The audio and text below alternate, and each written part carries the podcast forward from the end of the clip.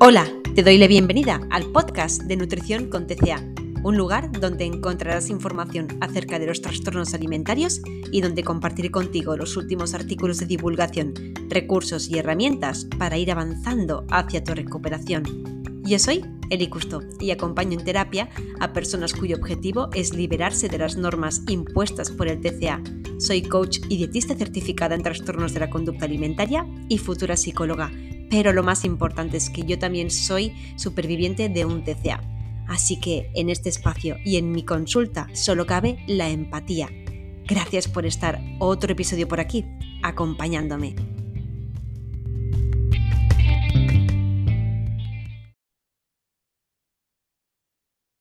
Hola, gracias por estar por aquí, otro episodio más. Si te has pasado por mi Instagram últimamente, habrás visto que he publicado mi libro, Tengo un TCA y ahora qué, Guía para la recuperación de tu trastorno alimentario. De hecho, hice un directo para hablar de él cuando aún ni siquiera el libro había salido a la venta. Pero he querido grabar un podcast presentando mi libro porque no todas las personas que me escucháis a través de plataformas como Spotify o Evox me seguís en redes sociales y porque las redes sociales al final tienen una duración muy corta, ¿no? En cuanto al contenido, pues que uno sube. Eh, yo, por ejemplo, tengo posts pues, muy elaborados donde doy muchísima información y consejos de alto valor eh, que para que, verdaderamente puedas eh, rescatarlos tendrías que estar sentado o sentada haciendo scroll de forma infinita Así que para mí es importante seguir usando el podcast muchas veces como medio donde poder explayarme más. Ya sabes, soy de enrollarme mucho en mis posts y también visibilizar todo ese contenido que al final pues queda desperdigado ¿no? en Instagram. Además, desde que el libro ya está disponible, me habéis hecho muchas preguntas al respecto que quiero aprovechar para eh, también responderos por aquí. Voy a comenzar por los datos más prácticos del libro acerca de dónde lo podéis encontrar, porque es una pregunta que aún hoy me hacéis mucho a través de mensajes y correos electrónicos. El libro lo podéis encontrar a través de Amazon, tanto en formato papel como en formato ebook, también en la página web de FNAC, en la página web libros.cc y por supuesto reservándolo en vuestra librería local favorita, facilitando el código ISBN del libro, que por ejemplo esto lo podéis encontrar en, en Amazon, por ejemplo, o a través de directamente el título y su autora, yo misma, Eli Custo. Lo mismo si eh, vives en cualquier país de Latinoamérica donde tenemos un acuerdo con distribución de libros Cauce, que es la plataforma logística más grande que distribuye libros a todos los países que componen Latinoamérica. Así que ya, dicho esto, voy a arrancar la presentación resolviendo otra duda muy frecuente y esto es a qué público va dirigido, si lo pueden leer menores de edad, etc. Comienzo por esto, por esto último, sí, no hay ningún tipo de problema para que lo lea un menor de edad, el libro está escrito con un lenguaje bastante ameno, comprensible, y procurando no caer en, aspectos triggers en sí, ¿no? que son los que muchas veces se encuentran en libros de testimonios de supervivientes de trastornos alimentarios, donde al narrar su propia experiencia, sin, sin quererlo, ofrecen muchas veces pues, em, explicaciones demasiado triggers de conductas desordenadas que hacían con la comida, con el movimiento, en pleno TCA.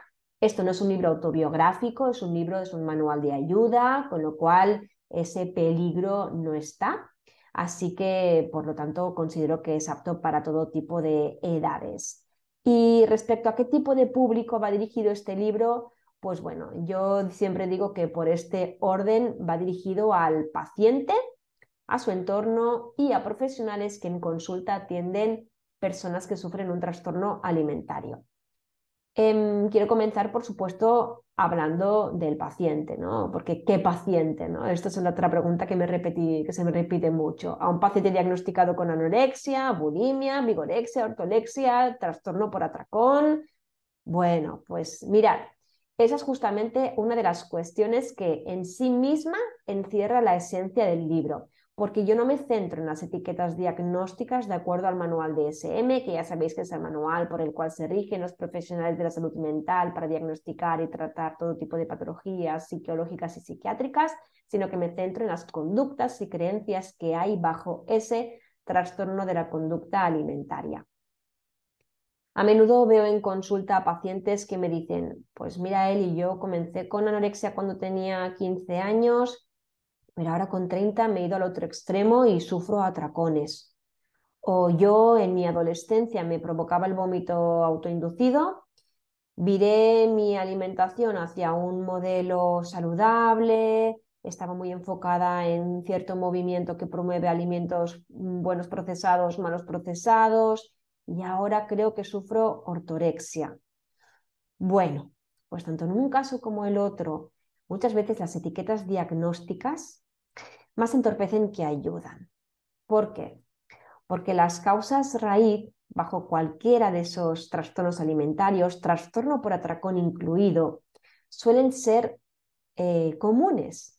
Suele haber necesidad de controlar, de regularse emocionalmente, planificando qué voy a comer, cómo me voy a mover, haciendo ese tetris alimentario y de movimiento, percibiendo culpa al comer ciertos alimentos que se salen de esas normas alimentarias, hay miedo a subir de peso, hay un exceso de rigidez y de crítica negativa hacia uno mismo, hacia una misma, hay una comparación corporal constante, hay un deseo de compensar eh, un alimento que está prohibido comer, más allá de que luego se ejecute o no la restricción que ya se ha anticipado ¿no? en, el cerebro. Y todas esas causas raíz pueden manifestarse a través de, múltiples conductas, ¿no? Eh, que quizá pues, muchas veces vayan mutando con el tiempo. Pueden haber más atracones, más culpa al comer, más prohibición eh, absoluta de alimentos, incluso grupos de alimentos, purgas, mayor énfasis en el sobreentrenamiento, más movimiento compulsivo, de bajo impacto. Las conductas van mutando, pueden ir mutando, pero si nos limitamos a corregir las conductas, eh, quizá no damos con la tecla para hacer salir eh, ese TCA que permanece subyacente. Así que si te ves reflejada, reflejado en estos ejemplos que he citado, eh, no, no has cambiado de TCA, han cambiado tus conductas y esas causas raíz se tienen que trabajar. Eso sí, no significa que las conductas no tengan que ser corregidas. Digo que no podemos limitarnos a redireccionarlas sin atender a esa base. Y cuando hablo de base, yo estoy visualizando en mi mente la metáfora del iceberg del TCA que quizá si has consumido cuentas en redes sociales que divulgamos acerca de los trastornos alimentarios, no te sea una metáfora del todo desconocida. En esa metáfora o en ese iceberg eh, metafórico emergen a la superficie, a la superficie se ven de forma visible las conductas, ¿no? esas conductas de las cuales yo te hablaba hace un momento la prohibición del consumo de ciertos alimentos, comer de acuerdo a normas alimentarias, que si sobreentreno, que si me aíslo de eventos sociales donde haya comida o me llevo a mitad, pero intento evitarlos.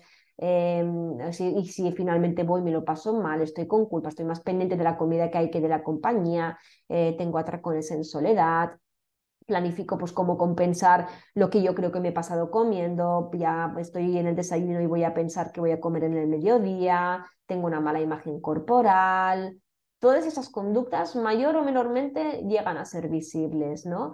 Algunas, por desgracia, llegan a estar tan normalizadas que incluso son alabadas por la cultura de dieta, como por ejemplo el hecho pues, de sobreentrenar o de hacer un ayuno, ¿sí? Eh, o, de, o de prohibirme ciertos alimentos, porque eso es lo normal, es lo que está alabado y admirado, incluso quizás tú mismo, tú misma has sido admirado por personas de tu entorno eh, diciéndote qué fuerza de voluntad tienes, ¿no? Eh, tú sí que comes sano, pues me encantaría ser como tú, eh, qué dieta haces ahora, me voy a poner a entrenar, qué consejos me das.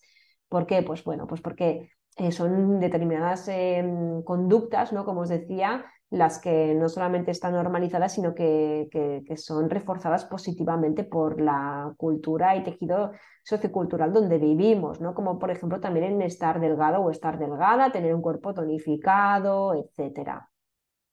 Así que ah, sean más visibles, más reconocidas y normalizadas o no esas conductas, luego está claro que hay toda una base a trabajar.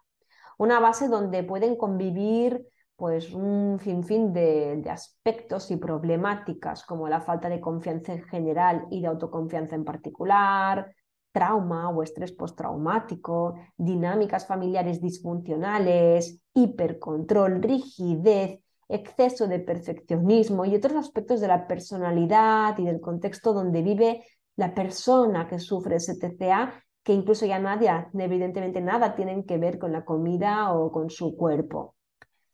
Em, el problema es que tampoco podemos trabajar únicamente en la base, porque entonces no terminamos de suprimir esas conductas que también mantienen ese trastorno alimentario y que entonces también podemos cambiar de conductas, pero el TCA no se ha terminado tampoco de, solventar.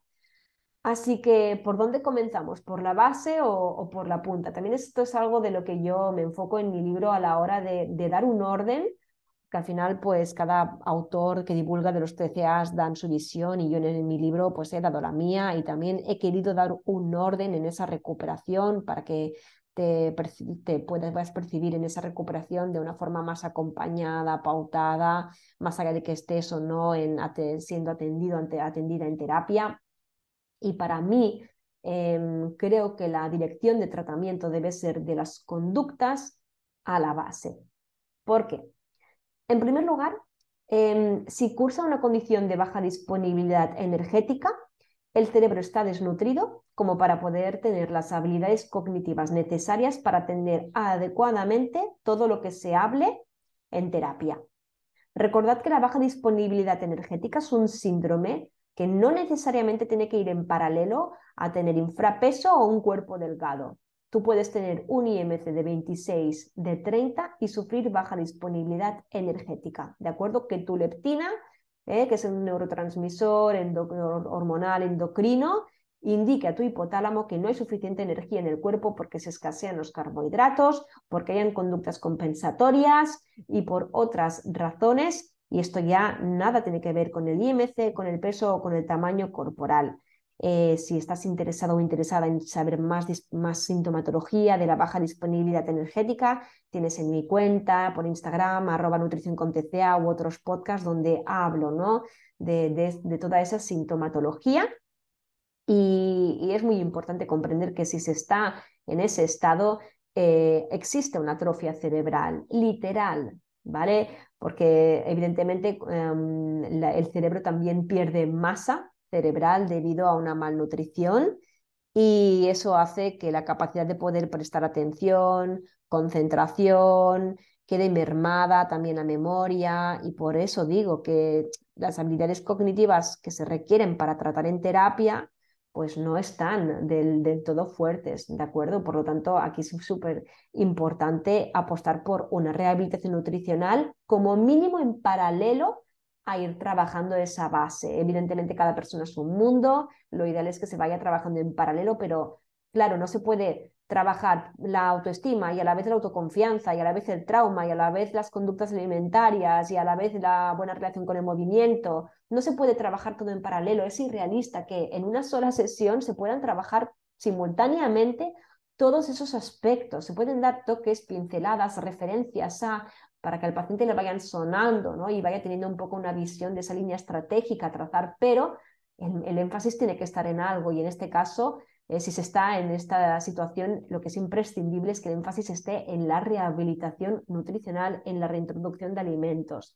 Y es que eh, el segundo argumento por el cual yo digo que el tratamiento tiene que ser de las conductas a la base es porque aunque esa persona no esté en déficit energético, su cerebro está demasiado estimulado pensando en comida, eh, con esa hambre mental, esa hambre mental que corresponde a que esa persona ha estado ignorando durante largo tiempo sus señales de hambre, saciedad, eh, está siempre pensando en cómo compensar lo que se ha comido y el cerebro sufre hambre mental que es igual de lícita que el hambre fisiológica. Está pensando en comida, se planifica lo que se va a comer, hay ganas como de apuntar muchos menús eh, semanales, de buscar muchas recetas, de buscar cartas de, de restaurante en Google. El cerebro está muy hiperestimulado ante todo lo que tenga que ver con comida, porque la comida escasea, aunque haya atracones, aunque esa persona no compense cuando esa persona anticipa yo debería hoy saltarme la cena, aunque no se la salte la cena, su cerebro está en modo alerta, me falta la comida.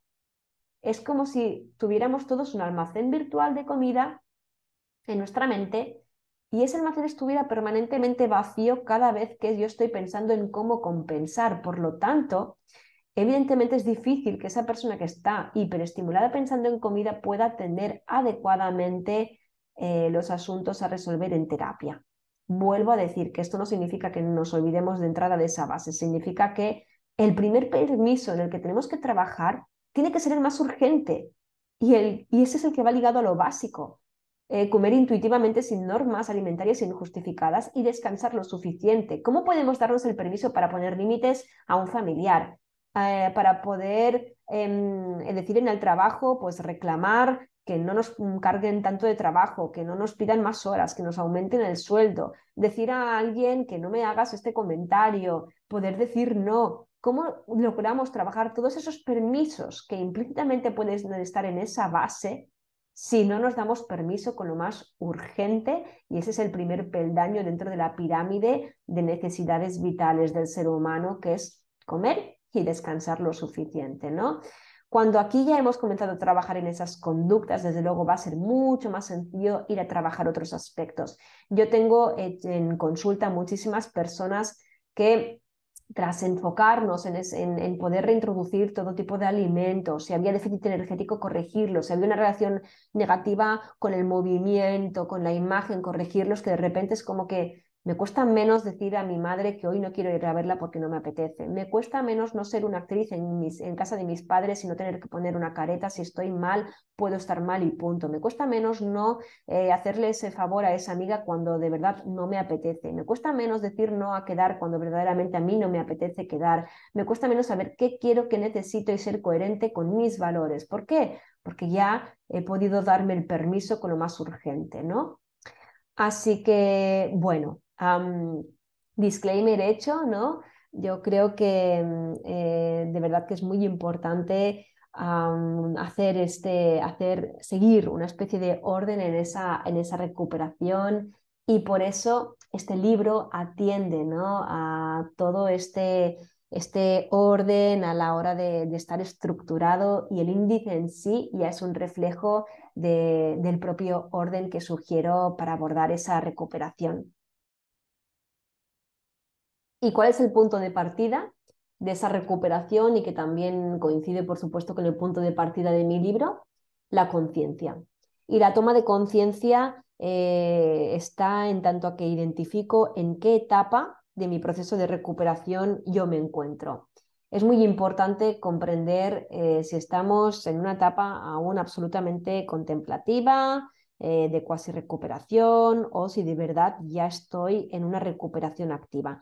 Yo he citado siete, etapas, ¿de acuerdo?, del proceso de la recuperación, siendo la etapa 1 la precontemplación, esa etapa donde quizá tú, persona que me escuchas, has regalado este libro a tu hijo, a tu hija, a tu pareja, a tu hermano, hermana, y no sabe de dónde cae este libro ni qué va a hacer de este libro porque considera que no tiene ningún problema, ¿no?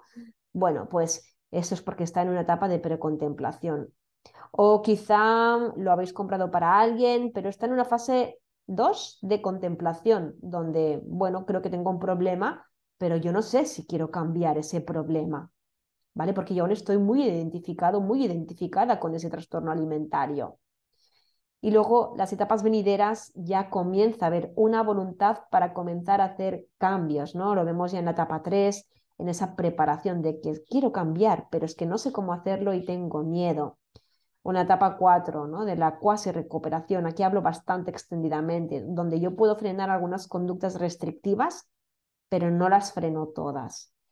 Y es que de la etapa 1, la precontemplación, a la 4, la cuasi recuperación, aquí lo que hablamos es que yo estoy sufriendo un TCA, yo no me estoy recuperando de ese TCA, porque eso ya viene con la etapa 5, la, recuperación activa, donde yo proactivamente me ocupo, quiero y tomo la determinación y compromiso de frenar la mayoría de las conductas restrictivas. Y las que no puedo, las detecto siempre sin ápice de autoengaños. Eh, y no siempre pues, puedo parar, evidentemente la culpa o ciertos pensamientos, pero desde luego ya hay una voluntad constante, diaria, de ir redireccionando la voz y acciones del TCA. Y eso, cuando esa recuperación activa no, la, no nos bajamos de ese tren, podemos ya ir siguiendo hacia una etapa 6, donde ya siento más paz mental y tengo plena libertad, y finalmente la última etapa, donde ya he podido recuperarme del todo. Evidentemente, este libro está lleno de para qué es, cómo es, por qué es. Soy una persona muy preguntona ya a nivel personal, así que este libro creo que, que lo que es un fiel reflejo de mi propia personalidad también, porque no me dejo nada en el tintero y ah, lo doy todo para saber pues, cómo pasar de una etapa a otra, qué rol puede tener el entorno e incluso el entorno profesional. Por eso digo que este paciente no está, eh, perdón, que este libro no solamente está dedicado al paciente, sino también a la persona, al entorno que lo rodea y los profesionales que le atienden en consulta. En esa toma de conciencia, ¿no? que es el primer capítulo de mi libro, también hablo de tomar conciencia acerca de las normas obsesivas del trastorno alimentario y por aquí hago bastante apunte entre la comorbilidad entre TOC, trastorno obsesivo compulsivo, y TCA, trastorno de la conducta alimentaria. ¿no?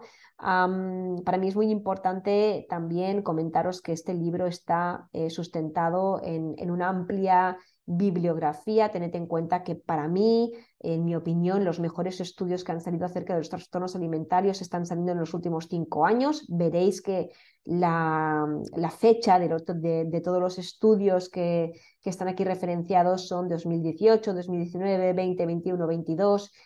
sí que hay papers más antiguos, pero la mayoría de ellos son bastante recientes y por recientes no me refiero a que por lo tanto sea una evidencia poco sólida, sino que justamente en este último lustro han salido muy buenos estudios, metaanálisis y longitudinales que nos permiten tener mm, ciencia mucho más sólida que antaño y este libro está sustentado, todas las explicaciones, tips, consejos, ejercicios están apoyados también en este tipo de, evidencia. Y si algo sabemos del, del TCA directo que que os comentaba antes, es que hay ese patrón obsesivo compulsivo por siempre evitar ciertos alimentos, siempre comer eh, los alimentos eh, pues pesándolos o, visualmente teniendo algunas raciones en concreto o combinando los alimentos siempre de una determinada manera o moviéndonos de una determinada también manera. Hay unas normas eh, de movimiento, de comida, que no paran de repetirse y justamente es porque existe este componente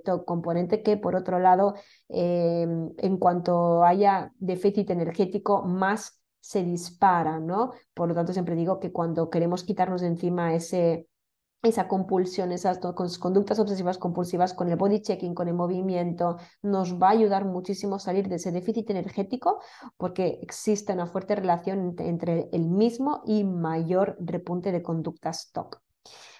Hablaremos también aquí en esta toma de conciencia de qué podemos hacer para manejar un poquito mejor la ansiedad por romper esas normas y, por supuesto, si hablamos de conciencia, tenemos que hablar de autoengaños. Aquí diferencio cuatro tipos de autoengaños que suelen estar especialmente en la etapa 4 de la cuasi recuperación. Entre ellos, pues hablo de la trampa del deporte, la trampa del fitness, ¿no? De que, vale, yo me permito comer más eh, tipos de alimentos, más cantidades, más calorías, pero a costa siempre y de entrenar fuerza. Eh, ¿Por qué? Porque sigo en conductas distintas, mismo TCA. Hablo de conductas compensatorias sutiles, ¿no? Vale, pues me voy a comer pizza, pero mañana no voy a comer nada de carbohidratos y voy a desayunar muy ligero. Por ejemplo, ¿cómo detectamos estos autoengaños? Porque evidentemente para la recuperación activa tenemos que despojarnos de todo tipo de autoengaño.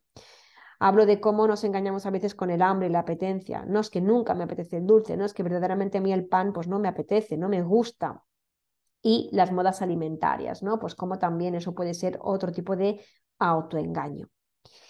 Y con esa conciencia un poco trabajada, nos vamos a hablar de resolver ese déficit energético en el caso de que lo sufras, ¿no? Y algo que ayuda mucho a, a dar el paso hacia esa buena rehabilitación nutricional es comprender cómo, incluso haya déficit energético o no, em, el trastorno alimentario puede tener consecuencias físicas importantes en todos nuestros sistemas, en el metabólico, en nuestra función hematológica, endocrina, eh, cómo altera nuestro ciclo menstrual si somos mujeres y de nuestras hormonas sexuales, tanto si somos mujeres como si somos hombres, de la función cardiovascular, inmunitaria.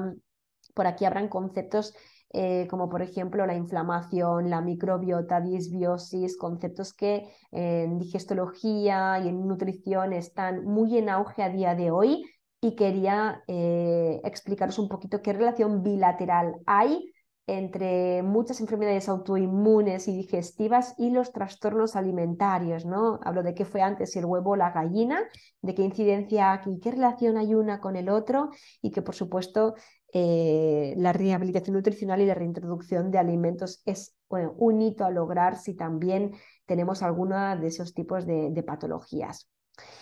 Bueno, y si hablamos de rehabilitación nutricional, tenemos que hablar de estrategias para eh, reintroducir alimentos. Y aquí entramos en el capítulo 3, donde ya no estamos tan enfocados en si hay o no déficit energético, porque da lo mismo que no estés en déficit energético. No puedes tener una buena relación con la comida si sufres eh, culpa al comer un dulce, si te invitan a tomar una pizza fuera y esto para ti es un dolor de cabeza en lugar de pensar si te apetece quedar o no con la persona que te lo ha propuesto. Eh, da igual que estés en déficit o no, tú no puedes estar toda tu vida siempre teniendo miedo de la comida, de los eventos sociales, eh, porque verdaderamente lo, único que va a terminar ah, ocurriendo es que vas a quedarte cada vez más aislado o aislada del resto de las personas. Con lo cual aquí es importante comenzar a reintroducir todos esos alimentos que habíamos apartado para el trastorno alimentario.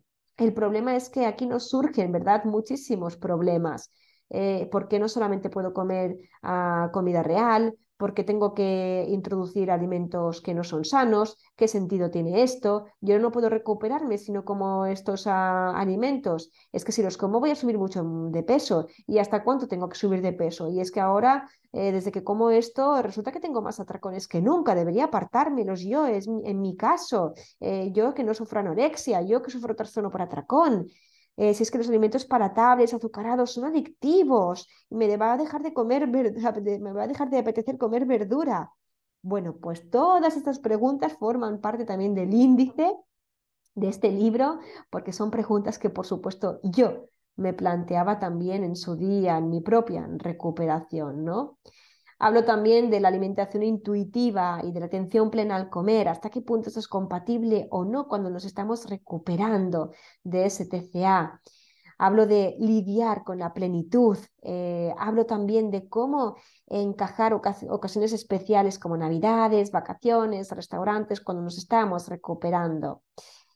El capítulo 4 ya lo dedico a todo lo que compete al deporte, movimiento compulsivo y exposición al descanso, acerca de cómo saber si mi relación con el movimiento es funcional, del movimiento TOC de bajo impacto, de si puedo o no entrenar con un TCA. Eh, pues también son preguntas que por aquí hablaremos y es que si tenemos claro que con déficit o no, lo que no puede ser, lo que no es de recuperarse es sufrir culpa, miedo por comer un dulce, por salir a comer fuera en un restaurante, está claro que tampoco podremos conformarnos con tener miedo o sentir culpa por descansar, por estar en un sofá viendo una serie o leyendo un libro, de que siempre estemos juzgándonos de que tenemos que estar activos, activas, haciendo cosas en, en una actitud productiva. Esto no es normal, no es funcional y también aquí explico cómo podemos corregirlo y cómo irnos exponiendo a ese descanso, al menos de forma progresiva. Y en fin, eh, no podía terminar este libro sin hablar de la aceptación corporal, pero no solamente de eso, sino también del reencuentro identitario. ¿no? Em, aquí en este capítulo lo que, lo que os lanzo es la, la, pregunta de que qué ocurre si yo dejo de tener mis normas alimentarias y de, y de fitness. ¿En qué tipo de persona me convierto si yo era la healthy eh, o el healthy o fit de mi grupo? ¿no? ¿Qué ocurre? Pues que nuestra identidad se quiebra. Y ese duelo por la pérdida de identidad del TCA también aquí es algo de lo que hablo, ¿no? Ya no es únicamente que estemos quizás recuperando peso o recuperando nuestro tamaño y forma corporales que nunca debimos perder y que gracias a comer normal y movernos normal ahora es este.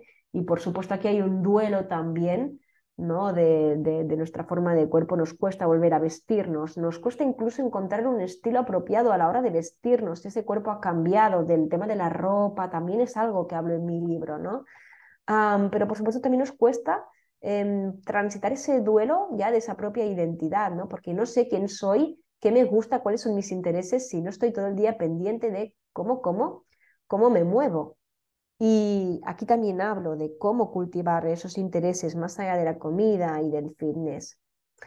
Así que este es el camino que os propongo recorrer, pero como mujer práctica que soy, eh, he querido hilar el paso a paso em, de una forma pues, bastante detallada, con muchos ejercicios y, y tocando todas las áreas que para mí son importantes que estén presentes en la recuperación.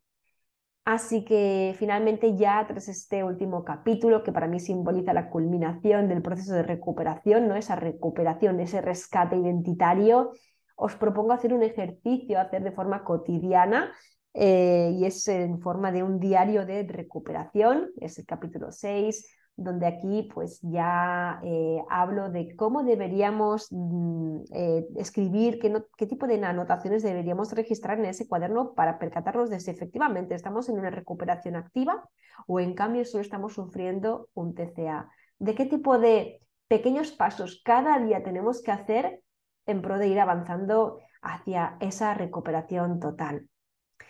Así que bueno, presentación hecha de corazón. Gracias si ya tienes mi libro. De verdad deseo que te aporte lo suficiente como pasar a la acción.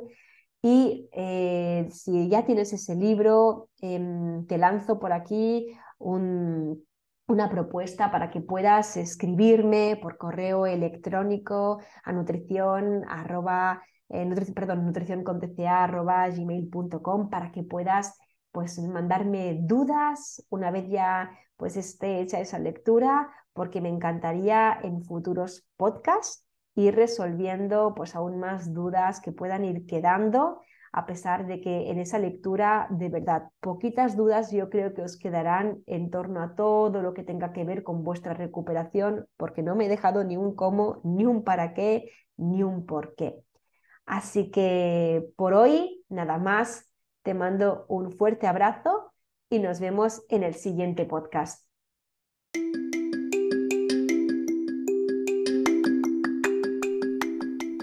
Te doy las gracias por escuchar este podcast y por poner el foco de atención en tu propio bienestar. Desde mi cuenta en Instagram, arroba nutrición con TCA, divulgo acerca de los trastornos alimentarios, el autocuidado y la aceptación corporal. También podrás encontrarme en la web www.recoverytobe.com, donde junto a Miriam Sánchez encontrarás información de nuestras consultas y de nuestros cursos.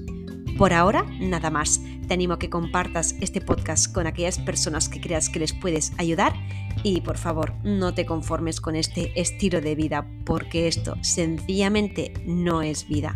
Te mando un fuerte abrazo y nos vemos en el siguiente podcast.